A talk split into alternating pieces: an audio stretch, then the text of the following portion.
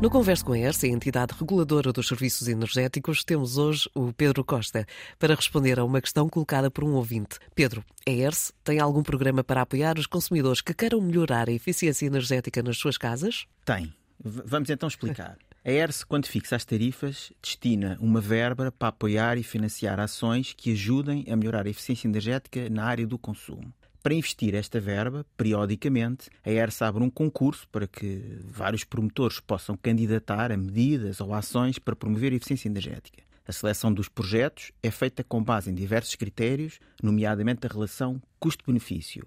Este programa, portanto, gerido pela ERSE, chama-se PPEC, Plano de Promoção da Eficiência no Consumo de Energia. Estamos a falar de cerca de 11 milhões e meio de euros que se destinam por ano a apoiar a eficiência energética. São extraordinárias notícias, mas como é que um consumidor tem acesso a esse financiamento? Ora, vamos então tentar explicar. Depois da ERSA aprovar as medidas, os promotores começam então a implementá-las no terreno. E é nesta fase que os consumidores podem concorrer a cada uma das medidas enquanto beneficiários. As regras de acesso dependem, claro, de cada medida e, portanto, o consumidor, o melhor é estar atento à divulgação das medidas por parte dos promotores ou, se quiser eh, antecipar, pode consultar o site da ERS, ver que medidas foram aprovadas e contactar os respectivos promotores. Estamos a falar de que tipo de medidas?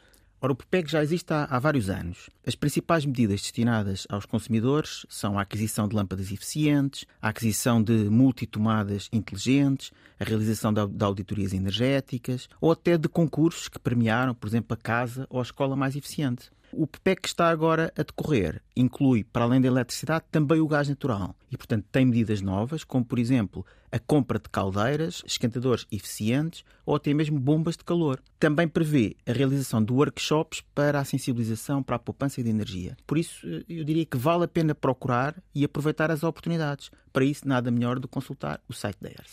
Obrigada, Pedro. Lembramos que se tiver mais dúvidas sobre este tema ou sobre outros assuntos relacionados com a eletricidade, o gás ou a mobilidade elétrica, converse com a ERS, enviando um e-mail para conversa1.ers.pt.